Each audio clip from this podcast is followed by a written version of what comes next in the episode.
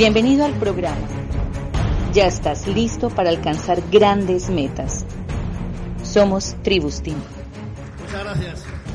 De verdad que cuando, cuando uno es presentado en, en un escenario, pues, pues de verdad que le sacan los colores a la cara, ¿no? Porque te dicen tantas cosas bonitas y nosotros que nos consideramos una pareja bien normal, bien sencilla, somos personas ordinarias que hemos hecho algo extraordinario, eso es verdad.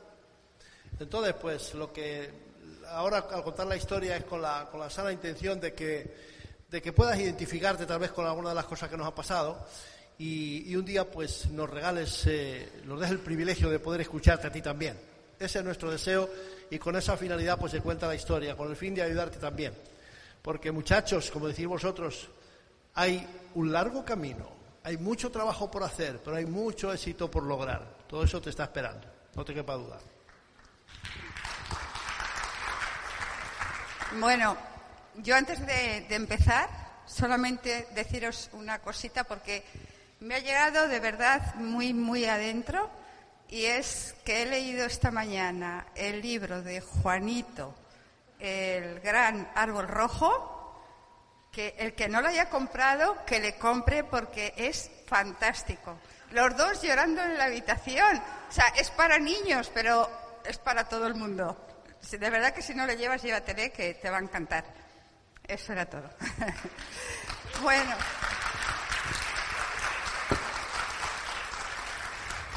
Yo siempre digo que mi historia es eh, muy corta, a pesar de que tengo ya años, pero muy corta antes del negocio. Porque como decía el otro día Cristian, cuando dijo de nosotros que llevábamos un pufurrún de años, algo así, dije, pues es verdad, 25 años ya en Amway, o sea, toda una vida. Por eso lo anterior, antes de conocer el negocio, eh, se pasa para mí rapidísimo, porque era muy joven cuando conocí el negocio. no se ríen, ¿eh? No te rías. Bueno. Yo soy la, la, pequeña de siete hermanos, hija de labradores. Eh, la verdad es que yo tengo que dar gracias a Dios siempre porque nunca me faltó de nada. Eh, fui la única que llevaron a estudiar de todos los hermanos. Seguramente alguno de ellos hubiera estudiado mucho más que yo, pero como era la pequeña fue la única que tuvo la suerte de que me llevaron a la ciudad a estudiar. Y a los 18 años me fui para Santander, que mi hermano mayor vivía y vive allí, y me buscó un trabajo en una tienda de moda. Al poquito tiempo llegar a Santander conocí a Ángel. En aquellos momentos era guardia civil. Mi madre me dijo que qué bien, que por lo menos era, no me iba a faltar a mí de nada. lo que sí que me di cuenta es que el dinero no llegaba a final de mes, pero bueno, esa es otra historia. Pero Ángel siempre ha ido superándose y siempre buscando algo más. Y empezó a trabajar en el casino de Santander. Yo no trabajaba, bueno, si me oye alguna que sea ama de casa me mata. Iba a decir yo no trabajaba. Yo creo que las amas de casa somos las que más trabajamos y no nos pagan, ¿sabes? Entonces yo me dedicaba a la casa. Tuvimos, eh, tenemos un niño y una niña. Entonces cuando conocimos el negocio ya tenían 11 y 14 años que era realmente cuando yo quería hacer algo. O sea, yo te voy a ser bien sincera, yo no vi el potencial del negocio cuando nos lo presentaron, pero yo quería trabajar. Yo quería hacer algo fuera de casa y dije, yo esto lo voy a hacer. Y Ángel, que como decía ayer, siempre ha sido un soñador, cuando le dijeron que aquí todo lo que se podía ganar, tampoco hizo falta más. O sea, empezamos los dos, pero rapidito. O sea, sin saber empezamos a dar planes y así fuimos aprendiendo con el tiempo, ibas aprendiendo poco a poco y toda esta historia, ¿no? Pero fíjate, mm, yo siempre digo que nosotros entramos a este negocio con una ventaja, eh, por parte de Ángel, sobre todo, ¿no? Porque yo recuerdo, antes de conocer el negocio, cuántas veces a mí Ángel me decía, un día vas a tener alguien que te haga las cosas de casa, que te friegue los platos. Y yo decía, y yo me reía, digo, a ver cómo, ¿no? Entonces, siempre me lo repetía muchas veces, muchas veces. Eh, a lo mejor íbamos de paseo o a cenar de muy tarde en tarde, pero cuando íbamos no mirábamos la parte derecha de la carta. O sea, el día que salíamos, salíamos de lujo, ¿no? Y Ángel repetía, tú y yo hemos nacido para millonarios. Tú y yo. Y yo me reía, pero era él el que me lo decía. Entonces, cuando entras en este negocio y te das cuenta de lo que te dicen, lo que te repitas a ti mismo, pues eso nosotros, Ángel me lo repitió tantas, tantas y tantas veces, que las cosas suceden. Por eso yo cuando algún distribuidor me viene, estoy dando planes, no me sale, no me sale, digo, para, no vuelvas a decir, no me sale, porque no te va a salir. Tenemos que aprender hablarnos a nosotros mismos, siempre en positivo, porque eso es lo que va a suceder. Entonces, te digo que nosotros, eso me lo repitió cantidad de veces, así que el negocio para nosotros fue el poner la acción, que creo que es lo más importante, porque lo demás lo vas aprendiendo por el camino. Es poner, poner, poner la acción. Y la verdad es que, para ir rápido, porque la historia de Ángel es más grande que la mía, simplemente deciros que que nuestra vida pues ha cambiado totalmente. O sea, de ser una pareja que las vacaciones eran al pueblo de Ángel, él siempre me decía, ¿dónde vamos a estar mejor que en mi pueblo, no? En casa de sus padres. Ahí tenemos hotel gratis, comida gratis, ¿sabes? Y los niños allí fenomenal, porque no hay contaminación. O sea, año tras año las vacaciones eran a su pueblo, a casa de sus padres, todos los años, ¿no? Y no conocíamos más. Entramos en este negocio, empiezas a viajar, como bien decía esta pareja de venezolanos, empiezas a viajar, a viajar, a viajar, y es, alucinante, ¿no? O sea, cómo vas conociendo, conociendo el mundo. Eh, nosotros ahora en marzo nos vamos a Sudáfrica, luego nos vamos el viaje, un crucero a los fiordos, otro viaje, otro crucero por el Caribe, y así nos pasamos la vida. Y también es cierto que también nos dicen, pero ¿no os cansáis de tanto viajar? Digo, no, ¿por qué nos vamos a cansar? ¿no? Entonces, como viajas tanto, a mí me preguntan los amigos y tal, nos dicen, ¿dónde vais a ir de vacaciones este año? Digo, yo de vacaciones este año, como todos los años últimamente, a mi casa. O sea, mis vacaciones son en casa. yo salgo de viaje yo salgo cualquier día de viaje, no tiene que ser ni el mes de agosto, ni que normalmente en, España es cuando la gente coge vacaciones en septiembre, ¿no? Para nosotros las vacaciones son en casa. Y los sueños se van cumpliendo, ¿no? Yo recuerdo, pues, cuando antes hablaba Andrea de, Ángel Junior, ¿no? Que tenía 10 años cuando comenzó y está haciendo el negocio, para mí eso, pues, eh, es una satisfacción muy grande, ¿no? Que los hijos sigan ahí haciendo negocio como sus padres, ¿no? Porque aunque lo van a heredar, lo bueno de esto es que ellos vivan el negocio desde el 0% y que sepan lo que es levantar el negocio. Y eso es lo, más bonito, lo más satisfactorio, el verlos ahí. Yo ahora con lo que disfruto es con mis nietos, como habéis visto, estar con ellos. Fíjate, ahora sí me cuesta más salir de casa, pero es por los nietos. Ángel dice que el pin más bonito es el pin de abuelo. Y de verdad que, es, impresionante. O sea, los que tenéis nietos lo entendéis. Los que no tenéis nietos no lo podéis entender. Por mucho que os digan, esto es igual que una convención. Si no vas, pues no, no lo vives, no, no sabes lo que es una convención, ¿no? Pero es, es un negocio que te da vida. O sea, mm, es otra historia, porque yo estoy con los amigos de nuestra edad, estoy diez minutos y te juro que estoy deseando marcharme porque es un aburrimiento. A esta edad ya no saben más que hablar de enfermedades, que si se murió no sé quién, que no sé cuántos. Entonces, este negocio te da la posibilidad, que es lo que hacemos, estar con gente joven y eso te da vida, te da alegría, ¿no? Si no hubiera sido por el negocio, pues tendríamos que estar con la gente de nuestra edad. No vas a salir de paseo con, con gente joven, lógico, ¿no? Entonces, de verdad que eso es lo más bonito de este negocio, aparte del dinero que puedas ganar y que puedas tener, son muchas cosas más que tú vas a comprobar si realmente haces este negocio. Así que nada más, hemos pasado un fin de semana fantástico y bueno, eh, creo que terminando esto os habréis dado cuenta de que eh, el secreto de este negocio es que no hay secreto, que el secreto es trabajar y tener la disciplina de hacer los básicos constantemente. Y nos vemos en Diamante. Os dejo con Ángel. Gracias. Dice un amigo mío, el problema es que no hay problema. ¿Verdad? Bien, yo lo único que recuerdo, tengo una excelente memoria y lo único que recuerdo es que lo que yo he hecho en mi vida ha sido trabajar, trabajar, trabajar, trabajar. Hay cuatro etapas bien diferenciadas una de otra, pero desde niño, como ya sabéis, pues las ovejas de mi padre fueron mi universidad. A los diez años, pues tuve que empezar a desarrollar el trabajo de un hombre curtido por obligación, porque no había quien lo, hiciera, y lo hacía yo o no había ingreso en casa. Y así estuve, pues, eh, pues hasta los 16, que eh, después ya mi padre se recuperó y, bueno, pues entre las ovejas y vender queso con una bicicleta para poder seguir colaborando con la familia.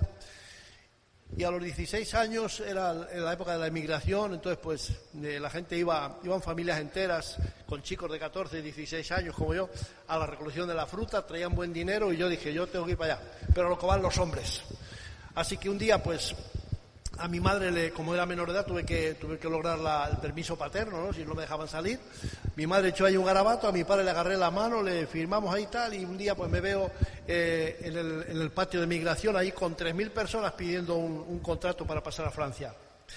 Un muchacho con 16 años, canijo, pequeño, delgado, que había trabajado tanto como nadie, tanto como el mejor, el que más, pero que físicamente pues no, no aparentaba, ¿no? Entonces, ahí había en un mostrador como este 20 veces más largo, como 50 azafatas, que salían diciendo contrato para cinco, y salían cinco de los 3.000 que había ahí, le agarraba el contrato y pasaban contrato para cuatro, contrato para siete. Y yo ahí esperando el mostrador a ver si alguien necesitaba alguien, pues yo estaba solo, no conocía a nadie. Y una azafata me dice, niño, esto, estos son trabajos para hombres, ¿dónde crees que vas? Si me clavo un puñal no me duele tanto. La digo, es que tú solamente me ves de aquí para arriba, pero de aquí para abajo soy mucho más hombre de lo que tú piensas con que a, mí se empezaba, a poner un nudo en la garganta, porque de los 3.000 pues ya iban, quedando poco. Yo creo que quedan como 60 personas y sale una zapata, contrato para cinco. Contrato para cinco. Y veo que yo estaba allí mirando a ver quién necesitaba. Entonces, pues ahí llegan cuatro y yo digo, esto, esta es la mía. Me acerco ahí y le digo al, que, al más caracterizado, ¿no? Digo, lléveme con usted. Yo sé trabajar, mire mis manos. Yo no tengo miedo a nada. El trabajo es lo mío por obligación me tuvieron que aceptar. Pasamos la frontera y estuvimos, pues, aquello sí que era duro porque era trabajar no de sol a sol, desde que apuntaba el alba hasta que ya no se veía, era increíble. Repetí un par de años más y ya mis padres, pues, se, negaron a que yo fuera y tal, y hice realidad el sueño de mi padre. Ingresé en la Guardia Civil, que mi padre decía, lo estaba comentando Maite, hijo, eso es un puesto seguro, ahí no falla nunca, o sea, pero y cuando estás soltero, pues ingresé con 20 años, pues bueno, pues te llevas todos los problemas en una maleta pequeña pero cuando tienes una mujer y dos hijos que comen tres veces al día y tú eres el encargado de proporcionar esa comida, pues tú sabes. Así que bueno, yo estaba ahí, tuve que buscarme pues hasta, hasta tres pluriempleos tuve. Terminaba la, porque yo hacía ocho horas en la Guardia Civil por la mañana, después por las tardes la mayoría las tenía libres.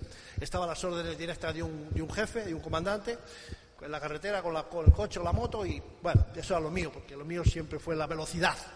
Por eso en este negocio pues empecé y, se ha ido corriendo. Entonces, pues, eh, pues ahí estábamos, eh, ahí estaba la, Guardia Civil, la disciplina, eh, eso es algo, algo pues increíble y es muy duro, pero yo pues como estaba enseñado a trabajar, para mí no fue, para mí no fue duro aquello, o sea, entonces pues, pues bueno, cuando salgo de la academia, yo salgo de la academia y me mandan a un, a un puestecito pequeño, a un puesto pequeño y era cuando empezaba todo el problema. Lo más duro de, aquella época era el terrorismo y bueno, pues lamentablemente morían compañeros todos los días. Y recuerdo cuando, cuando asesinan al primer, al primer guardia civil, pues yo estaba en el pueblo ese, montamos un, control otro compañero y yo, y no teníamos relevo. Estuvimos 78 horas sin relevo en un cruce y nuestra obligación era controlar todos los vehículos que venían. Cuando por la noche pues eh, más peligro, ¿no? Por la noche. Y el hombre, el, compañero mío tenía 50 años, cuatro hijos, y entonces me decía, oye, yo me pongo aquí detrás del árbol con la metralleta por si acaso, tú para, digo, siempre sí, yo, oh, miedo yo nunca, o sea, miedo yo, soy un tío valiente, yo, o sea, no te preocupes. Total, que bueno, pues eh, después de eso hice la especialidad de, del, del, coche y de la moto, ya marché a Santander, fue cuando nos conocimos. Una buena noche, pues suena el teléfono, era la una de la mañana, estábamos eh, porque yo pensaba de, mi, amigo Luis, Luis Fernández, el que se escondía detrás del árbol, decía, ¿qué miedo tiene el tipo este? ¿Qué miedo tiene el tipo este? ¿Cómo es posible? O sea, y entonces, pues, pues bueno, yo, hacía el trabajo y hubo una buena noche en Santander, después llevaron, ya estábamos casados, estábamos, teníamos los dos, dos hijos ya, íbamos a meternos a la cama y suena el teléfono y a nuestro mejor amigo pues le habían asesinado. Entonces eh, me, me, llaman que vaya para el cuartel. Entonces, cuando yo cruzo la puerta y dejo a mis dos hijos y a mi mujer dentro, me acuerdo de Luis Fernández. Lo que Luis Fernández no tenía no era miedo, era amor a su familia y lo que yo tenía era la estupidez de un joven de 20 años que se cree el Dios del mundo y no, tiene ni idea de lo que es la vida. Y bueno, pues ahí ya empezó la familia a presionar que lo dejes, que lo dejes, pero ¿de dónde voy? Sin estudio, ni beneficio, ni profesión, ni nada. O sea, ¿qué, qué, qué es lo que hago yo? Y no sabía hacer nada. O sea, no, yo, si, si la Guardia Civil me llega a fallar, me tengo que ir al pueblo a cuidar ovejas. Y yo no quería eso para mis hijos y mi mujer. Total que detrás del obstáculo, esto es algo que aprendí en el negocio, detrás del obstáculo siempre está el premio. Como tenía tres pluriempleos para poder llegar mejor a fin de mes, después de casarnos y nacer los niños, pues eh, en uno de los pluriempleos me destrocé un día todos los tendones, del tobillo a la cadera, por un esfuerzo brutal que hice descargando camiones para ganar dinero. Pues se me desencajan todos los tendones, la pierna empieza a hinchar, a hinchar, a hinchar, me tengo que dar de baja y una noche pues voy al casino a ver a un amigo que estaba en la garita, estaba en seguridad, un compañero que había estado en la Guardia Civil conmigo. Y se jubiló y se fue allá. Entonces yo, pues por despejarme un poco, porque yo soy un tipo muy temperamental, yo no puedo estar parado, yo tengo que estar haciendo algo siempre. Entonces, pues me fui a, a charlar un poco con el amigo este y estando en la garita y hablando con él entra el director. Y yo le había dicho a mi amigo, oye, ¿no hay aquí un puesto para mí? Me dice, pues no sé. Llega el director y le pregunta, mi amigo este es un amigo mío, compañero de la Guardia Civil, de confianza, y me está preguntando si no hay aquí un puesto para él. Y yo preguntaba más o menos en seguridad, que era lo mío, porque yo sabía manejar un arma como, como Guardia Civil y tal. Y el director me dice, no, no hay, no hay vacantes. Pero lo que sí que hay es una escuela de croupiers que acaba de iniciar, si usted quiere, si usted quiere solicitar.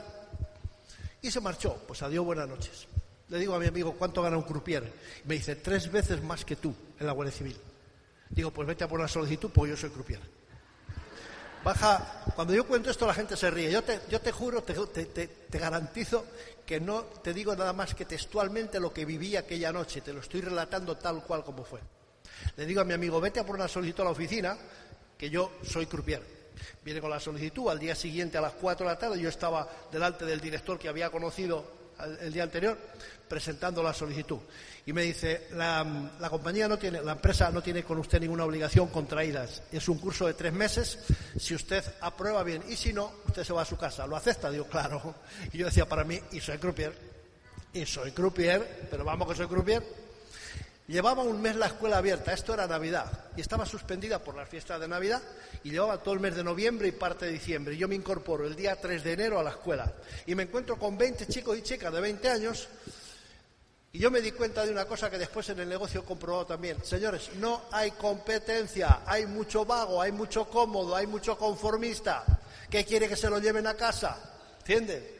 Yo te felicito por estar aquí porque tú no eres uno de esos, tú quieres más y lo estás demostrando. Un aplauso fuerte.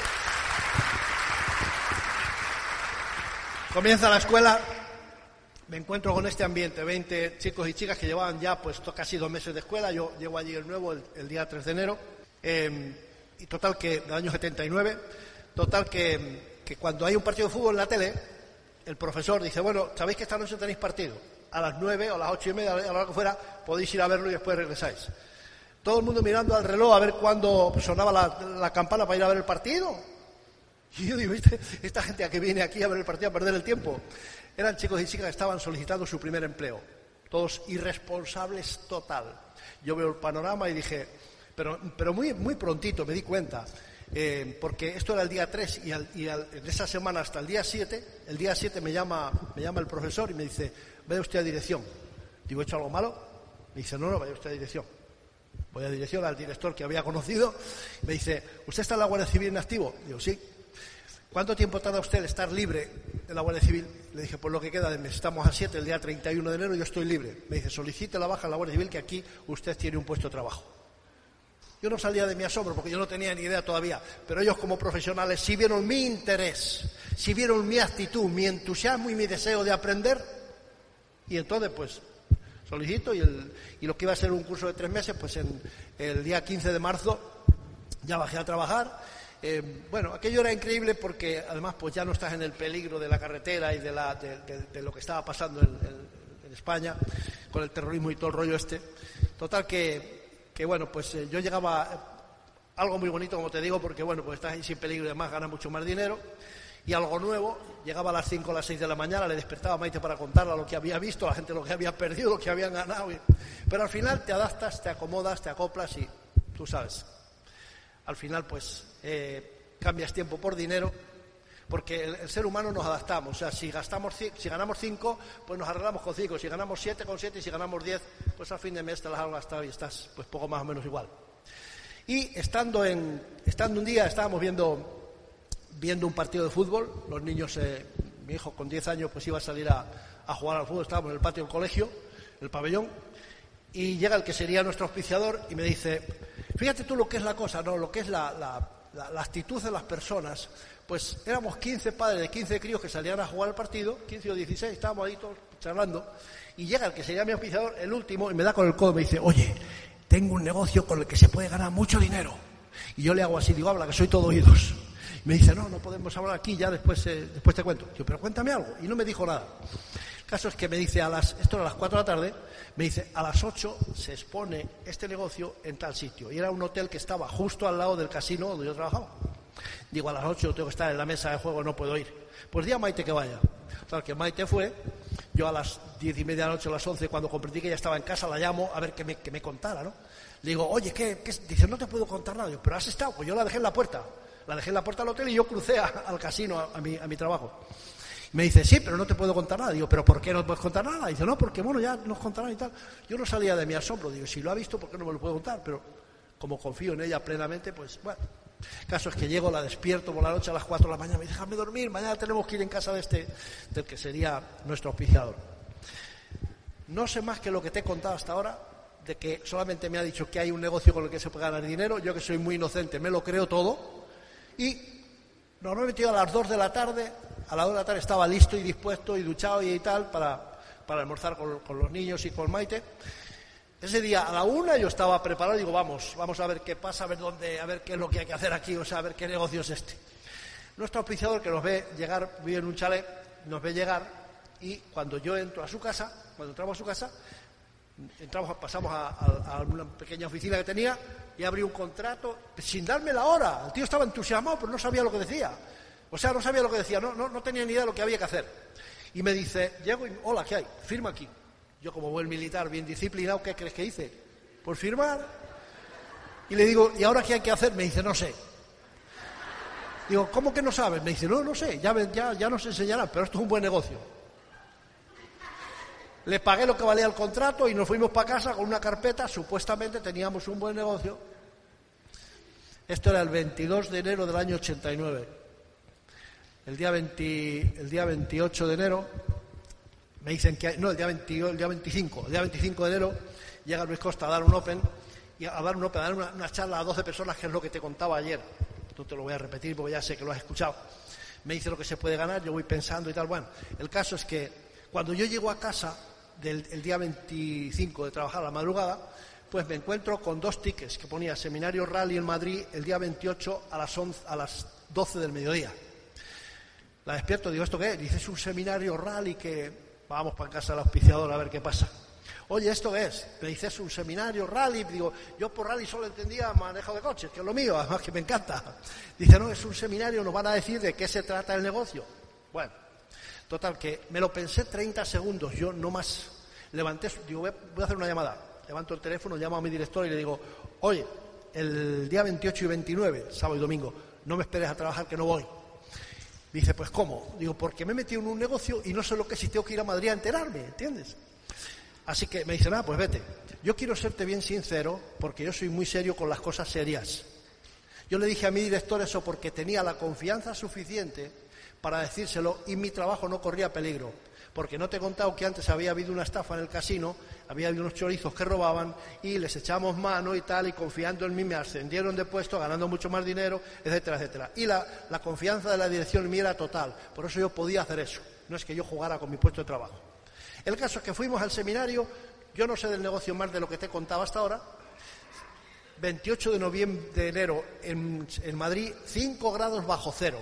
Yo salí del casino a las 6 de la mañana, cuatro horas de viaje después de una ducha y un afeitadito rápido, sin dormir toda la noche. Había 28 personas en aquel seminario y hay un frío increíble, un frío increíble fuera y dentro el, calorcito, la calefacción del hotel, tú sabes. Un tipo hablando en inglés, al que yo no entendía nada, era traducido por, alguien al español, que la verdad es que me costaba trabajo entenderle, porque no me habían dado el plan. Te recuerdo que es que no tenía ni idea lo que, en lo que estaba metido. Y me quedé dormido. Pero además roncando, pero bien, porque lo hago bien, yo lo hago casi, casi todo bien. pues roncar se me da muy bien. Y Maite, la pobre, pues estaba pasando vergüenza ajena, me pegaba con el codo. Chica, déjame tranquila, yo no entiendo nada. Pues estaba, bueno, yo, yo, yo, fue la hora y media más larga de mi vida. Pero la más larga de mi vida, no me salí porque estaba en la segunda fila, por educación, pues aguanté. Por fin dicen que se ha terminado, digo, bendito sea Dios, vamos. Salimos para afuera y a los 10 minutos dicen que hay que entrar otra vez. Digo, ¿que qué? Ahí entras tú si quieres, yo no entro más. A mí esto no me interesa, yo me voy. Se terminó. No quiero saber más de este asunto. ¿Entiendes? O sea, porque lamentablemente para mí a esa fecha Carnegie y yo no nos conocíamos. Y entonces, pues bueno, pero Maite empleó con mucha suavidad y mucho, mucha, mucha inteligencia que tiene y mucho, pues consiguió que yo volviera a entrar. Me siento ahí, no me doy tiempo a dormirme porque la, no hacemos más que entrar, era el mismo tío que hablaba y empieza a decir que tiene una mansión, que tiene un avión, que tiene no sé qué, que tiene no sé cuánto. Y ¿quién es el tipo este más que yo? Porque yo, yo quiero tener eso también. Pero resumió muy pronto y por eso en los vídeos cuando se, dan, se ponen es con esa intención. Resumió enseguida en 30 segundos, dijo, señores, no estoy presumiendo de lo que tengo, les estoy diciendo que todo eso que han visto lo he conseguido con el mismo negocio que ustedes están empezando. Ya no me dormí, ya no me dormí porque, porque ahí se empezó a desempolvar ese sueño que yo tenía desde que yo era un niño entre otras cosas, de conducir los mejores coches del mundo, que era mi debilidad. Y lo sigue siendo, me encanta las máquinas, me encanta la velocidad y me encanta todo esto, ¿no? Total que termina, yo ya, ya no solamente no me dormí, sino que yo me senté en la punta de la silla y le interrumpí 14 veces porque estaba a millón, a tope. Yo he escuchado entre codazo y codazo de Maite que hay unos cassettes de entonces que hay que escuchar entre codazo y codazo, me había quedado con eso. Cuando yo me entusiasmo y ya veo que está terminando, yo pienso, mira que se han traído, éramos 28, digo, se han traído solamente material para 27, yo no me quedo sin ello. ¿Quién crees que salió el primero y llegar donde estaba el material? ¡Ja! Me puse en fila, en guardia, en cuanto le dicen que ha terminado, a por el material. Le digo a, la que estaba vendiendo, deme todo que era Cristina Costa, deme todo. Dice, ¿todo qué? Digo, todo el material que ha dicho ese señor que yo necesito para aprender a hacer este negocio. Y me saca un par de six-pack con los cassettes aquellos. Digo, yo no tengo vídeo en casa. Dice, no, son cassettes. De... Ah, bueno, digo, casetera sí. Tal, que me llevé, me llevé un par de unas, y unos libros del Carnegie y Juan Salvador Gaviota. Son los dos primeros libros que yo he leído en mi vida. Y llegamos, regresamos a Santander con todo el desconocimiento del mundo, pero con un sueño desempolvado que nacía con mucha fuerza. Y poniéndonos a enseñar lo que no sabíamos, cuando después aquí haciendo un cursillo con Miguel Ángel Cornejo, alguien nos dice, enséñalo, cuando no sepas una cosa, enséñala. Pues eso es lo que hicimos, y no habíamos escuchado eso todavía. Nos pusimos a enseñar lo que no sabíamos y así poco a poco pues eh, fuimos aprendiendo y seguimos aprendiendo. Hay que mantenerse verde y seguir aprendiendo toda la vida. Y fíjate que nosotros desde el primer momento, con todo el desconocimiento, pero escuchar y escuchar y escuchar, o sea, yo estaba hambriento de conocimiento, de aprender, estaba hambriento. Y entonces yo, yo llamaba a Cristina todos los días. Oye, ¿hay material nuevo? Pues no, no hay nada nuevo. Al día siguiente, oye, ¿hay material nuevo? No, no hay. Oye, al día siguiente, chico, me ha llamado tres veces en tres días. Tranquilo, cuando hay algo nuevo ya te lo diré. Sí, eh, amigo, uno de, las, de los secretos es debemos de salir al encuentro de la información no que nadie te tenga que decir lo que tienes que hacer, porque el empresario eres tú. Así que yo tenía tanto hambre de, conocimiento y tan poco tiempo. Fíjate, cuando estando antes, antes del negocio en el casino, subíamos las escaleras de tres en tres, porque éramos cinco amigos, compañeros que jugábamos al dominó en la sala de descanso. Y el último se quedaba sin jugar, entonces subíamos de tres en tres. Cuando yo inicio el negocio, tengo en mi taquilla unos auriculares, ¿sabes? Y en los descansos ya subo las escaleras no de tres en tres, de cinco en cinco. Pero les digo, vosotros a jugar, yo a lo mío, ¿sabes? A escuchar para poder seguir aprendiendo. Muy prontito del negocio, muy prontito, pues yo en los primeros días, con tanto entusiasmo después de aquel seminario, Pues metí la pata hasta adentro, me equivoqué total, quise auspiciar a los 180 compañeros que éramos, diciéndoles lo mismo que a mí me había dicho mi auspiciador. Tengo un buen negocio con el que se puede ganar mucho dinero y yo que sabía que todos estaban quemados y querían dejar el casino, pues yo dije 180 compañeros que van a firmar conmigo. todos se rieron de mí, todos me, pues no me hizo caso ninguno, total que, pero uno de ellos tuvo la desfachatez de decirme que yo estaba estafando a la gente. Voy un día al baño, está él allí, me dice, me han dicho que está estafando a la gente. Digo, yo no he estafado a nadie en mi vida y a ti no te voy a estafar. Digo, así que tú tranquilo. Voy para la sala de descanso a hacerme un café para bajar a la mesa de juego y en un cartel de anuncios veo estafa en Valencia. Pone un, un recorte de un periódico que había habido una estafa en la ciudad de Valencia y yo digo, estos elementos están pensando que lo que yo hago es la estafa de Valencia, porque para entonces yo ya había quemado a todos y no, había, no me había hecho caso a nadie.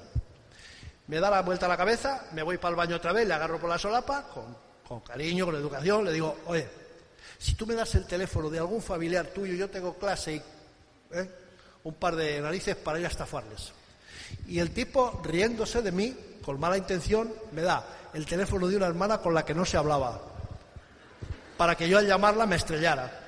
Como yo desconozco este asunto, y esta es una prueba, amigo mío, y ahí te decía ayer y te repito, mi habilidad y mi único mérito es que he sabido convertir, gracias a la providencia me ha dado la luz para convertir en fuente de energía todos los obstáculos que se han presentado en mi camino.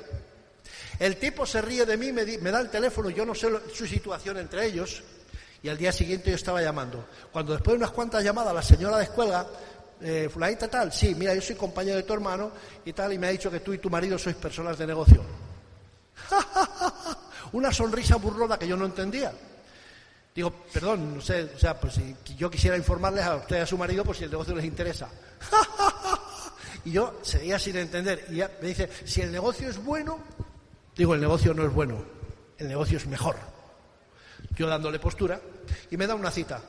Me da una cita, quedamos en una cafetería ya con una amiga, yo me presento ahí, no nos conocíamos de nada, nos identificamos, comienzo a darle el plan y sin terminar me dice, no siga, ¿dónde hay que firmar? Mira, o sea, tú sabes. Digo, bueno, no hay, la digo, no se preocupe, si total eh, vamos a hablar con su marido si usted quiere y tal. Si empezamos en plan machista, el negocio no me interesa. Este negocio lo voy a hacer yo. Total, que me dice, pero sí, vamos a firmar. Yo iba, esto era marzo, yo había empezado en enero, yo, no yo estaba lleno de desconocimiento, no tenía herramientas, no tenía contrato, no tenía nada, pero tenía un sueño. Tenía la fuerza del sueño, que es lo que nos arrastra al éxito, es la que nos lleva al éxito. No lo dudes nunca. Atrévete a soñar en grande siempre. El caso es que me dice, bueno, entonces le espero mañana, le espero mañana a las cinco y media de la tarde en el despacho de mi marido. Me da la dirección, dice, allí va además, llévese cuatro contratos porque voy a firmar yo y van a firmar tres conmigo. Llego al despacho a la hora convenida, a la hora convenida no, diez minutos antes como un clavo allí, la puntualidad. Llego para allá, me pongo a darles el plan en, una, en una, un papel en la pared porque no tenía pizarra, no tenía nada, la pared aquello se arrugaba. No siga, joven, no siga. Los contratos a firmar y ya está, y hacer un pedido y yo no salía de mi asombro. El caso es que, y me dice, y mañana a las 5 de la tarde en Santander, en esta dirección, hay una hermana mía que también va a firmar. El resto te voy, a, resumir en la historia para que veas. Todo eso producto de la decisión de darle los morros al tipo aquel que era. Cuando yo, cuando yo después supe enseguida, ya me contó, la hermana me contó la historia, me dice lo que ha pretendido mi hermano ha sido reírse de ti. Y ya pues hicimos amistad y tal. Y bueno, y de ahí, para resumirte el tema, de ahí sale tres esmeraldas y un diamante. Por demostrarle a esa persona, fíjate, el ego es algo muy malo. El ego es algo muy malo. Viene una etapa en, España de estabilidad en el negocio. A esta gente, a, la mayoría de esta gente empieza a entrar ese ego y no, no, o sea, su ego sube tan alto que no, no, no son, no son, pues, eh, no, no, no, no, tienen la humildad de asesorarse con un pastor de Segovia, ¿sabes? Ellos eran profesionales, pero el, ego les, les hizo desaparecer, o sea, desaparecieron la mayoría, pero quedaron unos rescoldos ahí. Y, algo que yo me había aprendido ya es que no abandones a nadie nunca, porque nunca sabes lo que puede pasar. Bueno, pues seguimos soplando esas brasas ahí de ese rescolito que quedó y venga y vamos para adelante y uno y poco a poco y poco a poco y para adelante. Acabamos de romper un diamante en Italia frontal que viene de esa profundidad. Impresionante, impresionante. que es precisamente él y nosotros los que nos hemos ganado los 10, dos de los 10, el frontal diamante nuestro y nosotros, que nos hemos ganado el superbono de, y, el, y, el, y el safari. Y seguimos trabajando, y seguimos trabajando, y nos habíamos dicho ya, nada de, nada de, o sea, entre 3 y 12 meses a platino, a plata para ganar, no, no, si podemos hacerlo el 3, porque en 12? Total, en 5 meses, en el mes de junio, rompimos, rompimos plata, en 19 meses éramos esmeralda y en 30 meses, dos años y medio, pues éramos diamantes. Cuando me fui del casino, porque eh, superando obstáculos continuamente, mira, pero superando obstáculos, pero estoy convencido de lo que te decía, te he dicho ayer y antes de ayer, no hay obstáculo invencible para una mente con voluntad de triunfar. No existe obstáculo invencible. Fíjate, como yo he quemado a los compañeros del casino, al principio yo les pedía un día, les pedía un día, oye, cámbiame el día, ¿qué tal? Me lo cambiaban, cámbiame el día y yo para ir a actividades, a un seminario, a un, a un open fuera, a lo que fuera, para atender mi negocio. Pero cuando se dieron cuenta de que yo, de que la cosa iba en serio, ya empezaron a, no querer cambiarme días. Al final, cuando me fui del casino, alguien que había hecho dos días por mí, un compañero, no se les había podido volver y yo me fui. Yo tomé la decisión de marcharme el día 11 de mayo y me fui. Y le digo, dime que te debo y te pago en dinero. Me dice, no, no, me vas a deber, no me debes nada, hombre. Era uno de los amigos, de los pocos amigos, pero amigo. Que te pago en dinero, dime lo que tal. Me dice, que no me debes nada, te ha sido, que te vaya bien, no te preocupes y vamos a seguir siendo amigos. Pero yo con premeditación, cuando llegamos a Diamantes, pues vienen los, vienen los premios, me compro el Mercedes, el Mercedes 300 que estaba aquí y aquí desde que yo era un niño. Y entonces pues la digo, Maite, vamos a llamar a Loli y a Miguel, que se llaman, que siguen siendo amigos, y lo vamos a llamar y le vamos a, vamos a invitar a cenar. Llamo por teléfono, oye Miguel, ¿qué, ¿qué tal? ¿Cómo va la vida y tal? Bueno, oye, ¿vamos a cenar? ¿Libráis el sábado? Sí, pues, pues venga, pues ¿dónde nos vemos? Digo, ya paso a recogerte. Pues paso a recoger. Ah, porque es que la, historia es, hay que contar la primera anécdota. Es que a este Miguel, después de irme de tal, le doy el plan y firma el contrato. Firma el contrato porque vio que yo iba en serio y entonces me dice, eh, eh, o sea, pues cometió, cometió la, la, cosa de no hacerme caso y cuando nosotros, cuando nosotros eh, habíamos bajado Mike y yo de su casa a darle el plan y firmar el contrato, él le dije, mañana hablamos, que hoy yo tenía otra cita, pues tocó el timbre del vecino que era ingeniero, con perdón por los ingenieros, ¿eh? y, como, y mi amigo decía, como este es ingeniero, tiene que saber de esto también. Y el ingeniero le dijo, eso no funciona. Y cuando, cuando llegamos a casa, él nos estaba llamando para decir que devolvía el contrato. Total, que se rajó, se rajó y bueno, pero el tema es que, el tema es que este Miguel, pues eh, había ido, fíjate tú lo que es la cosa, había ido a la primer, a la primer charla a la que yo fui, a la primer charla a la que yo fui, y fue a su mujer. Y me dice, cuando, cuando yo regreso, de, él al casino, al casino él, habla con la mujer y dice, me ha dicho mi mujer que, que no la saben las cuentas. Cuando yo cobro el primer cheque en el, en el negocio de unos 8 dólares, pues le llevo al casino y se le enseño a Miguel y le digo, mira Miguel, a mí sí me salen las cuentas. Ve el cheque de 8 dólares, que era el 3%, y me dice, eso es una, es una miseria. Cuando me llega el cheque al 21% de unos 1.500 dólares más o menos, pues digo, esto Miguel no puede decir que es una miseria. Entonces yo también, para darle un poquito en la cresta, le llevo el cheque y le digo, mira Miguel, y Miguel se queda mirando y me dice, va, puede ser falso. Con lo cual pensé, nunca más, y te digo, no enseñes un cheque a nadie porque la gente no se auspicia por eso. Me voy del casino, retomo la cuestión. Me voy del casino, le dejo debiendo dos días y le llamo para decirle, y vamos a cenar. Vamos a cenar, llamo al timbre, digo, eh, ¿subís o bajáis y tal? Bueno, el caso es que bajan. Yo había dejado el Mercedes, que me había entregado hacía una semana, el Mercedes 300 Turbo impecable, enfrente, detrás de un coche que él tenía, pequeñito y viejo ya. Y le digo, ¿en qué coche vamos? El que quieras. Y según cruzábamos la calle, yo con el mando del Mercedes en el bolso, que al, darle para abrir el, el, mando a distancia se encendían las luces y tocaba el claxon, entonces le digo, si quieres vamos en este. ¡Fu, fu! Miguel, como asustado, qué bromista eres. Me acerco al coche y le digo, Loli, hazme el honor, que este coche es mío, está pagado y no se puede pagar con cheques falsos.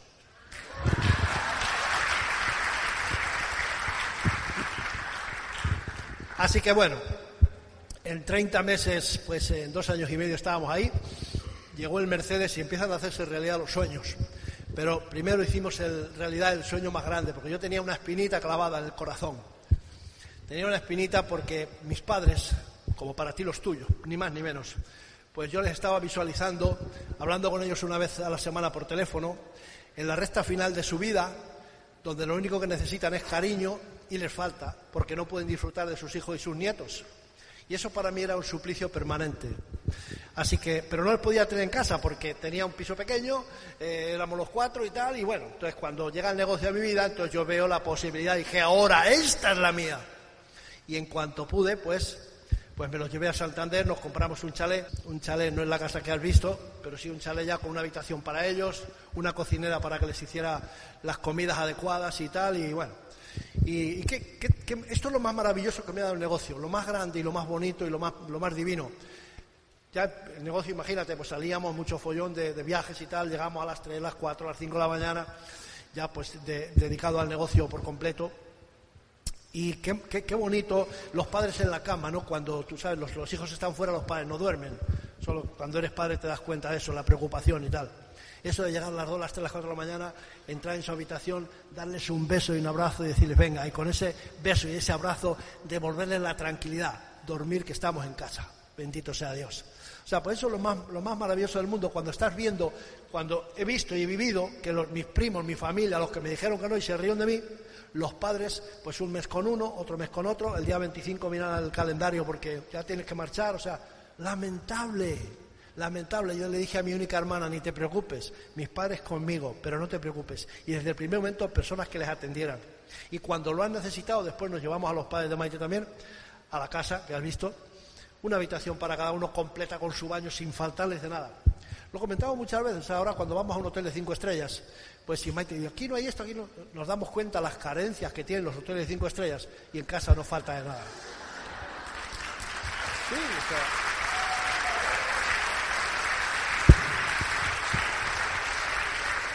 Entre otras cosas, que no se ve porque ese vídeo ha sido hecho un poco deprisa, hay una piscina de 60 metros, climatizada, hay todo lo que te puedas imaginar de comodidades, todo lo que te puedas imaginar. Pero a mí me da igual, porque me da lo mismo. Ella se hizo una casa a su gusto, eh, copiando de, de, Estados Unidos cuando veníamos y tal, y bueno.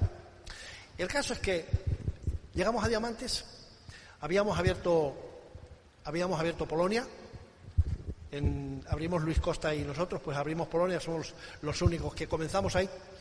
Y un, buen día, pues, eh, pues Luis me dice, habían, estaba yendo, la gente de Polonia estaba yendo a, a Madrid, a las convenciones. Y en la convención de agosto del 95 me dice, vamos a hacerles una convención en Polonia, tú y yo, en noviembre. En diciembre, entre noviembre y diciembre vino la fecha y tal. Vale. Total que eh, en eso quedamos. Y te vas a venir conmigo de orador, me dice, vamos los dos. Ya había 2.500 personas ahí, una convención muy bonita.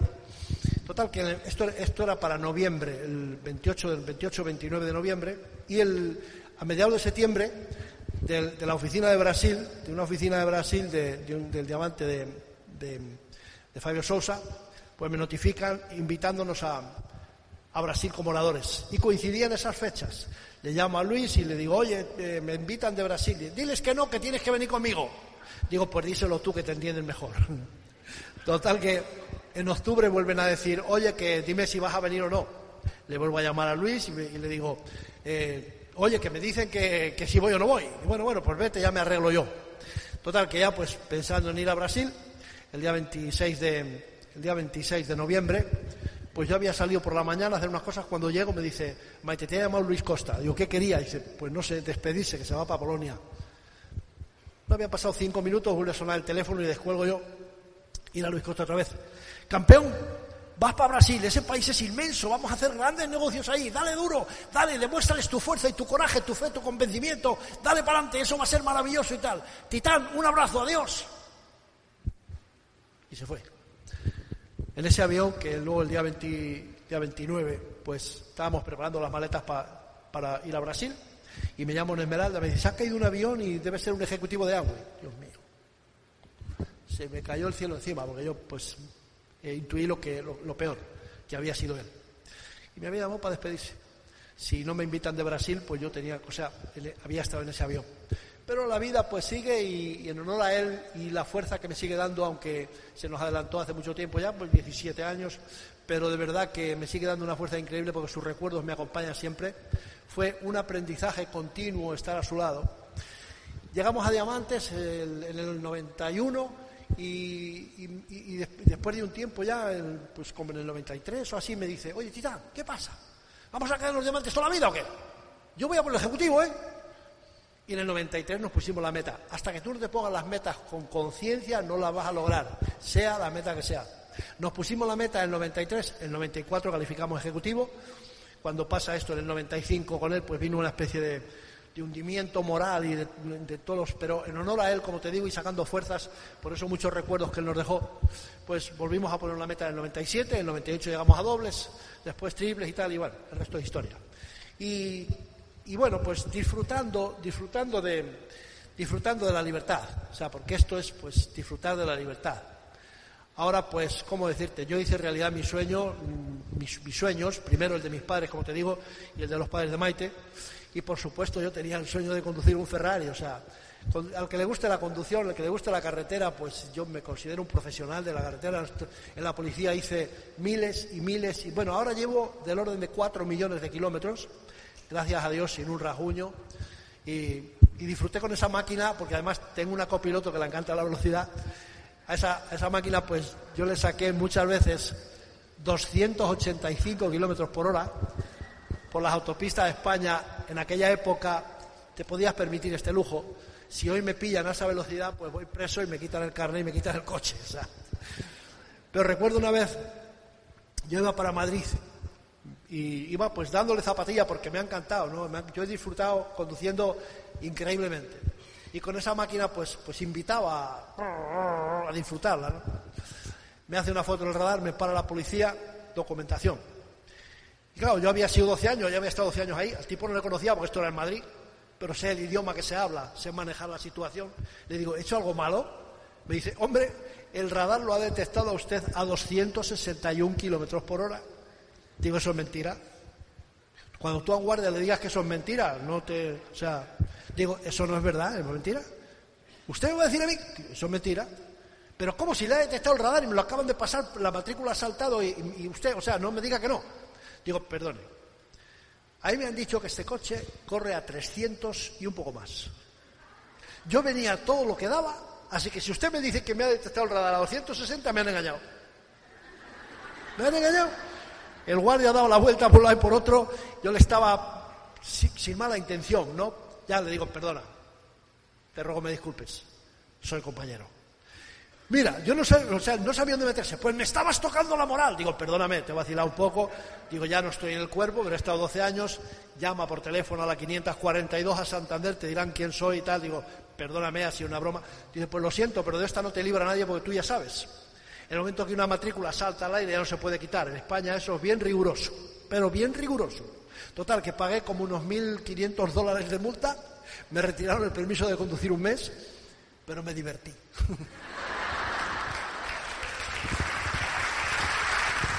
Amigos, se me ha pasado el tiempo. Solo decirte que decirte que la vida, la vida en libertad, pues es, es algo indescriptible. O sea, hasta que no lo disfrutas, pues no lo sabes.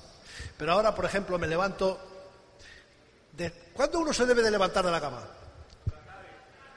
Después de terminar de dormir, claro, pues eso hago yo. Después de terminar de dormir me levanto, que pueden ser, depende cuándo me haya acostado, las 8, las 9, las 10, después de terminar de dormir. En un par de horas me comunico con el mundo, ya que estamos trabajando en varios países, como sabes, pues tengo pues muchos correos, mucha gente que me escribe y se comunica y lo hago con muchísimo gusto estar, porque quiero lograr una especialidad. Quiero especializarme en servir y aparte del ordenador y de comunicarme con el mundo, mi móvil siempre va aquí atrás para estar comunicado con cualquiera que pueda necesitar algo en cualquier momento. Entonces, despejo mi correspondencia, pido permiso a mi secretario, tengo el mejor, con perdón por los secretarios, tengo el mejor secretario del mundo y tengo mi hija que está aprendiendo de él y hacer un equipo fantástico, con lo cual son nuestra tranquilidad. Entonces les pido permiso, a Maite no, porque si le pido ya no me le da. Entonces, pues, les pido permiso y me salgo a disfrutar de mis hobbies. Hoy mis hobbies, además de los coches, son las cabras. Las cabras. Disfruto con esos animalitos que has visto con mi nieto y con el cabrito. Bueno, eh, pues es increíble. Y juego a ser pastor y recuerdo mi niñez.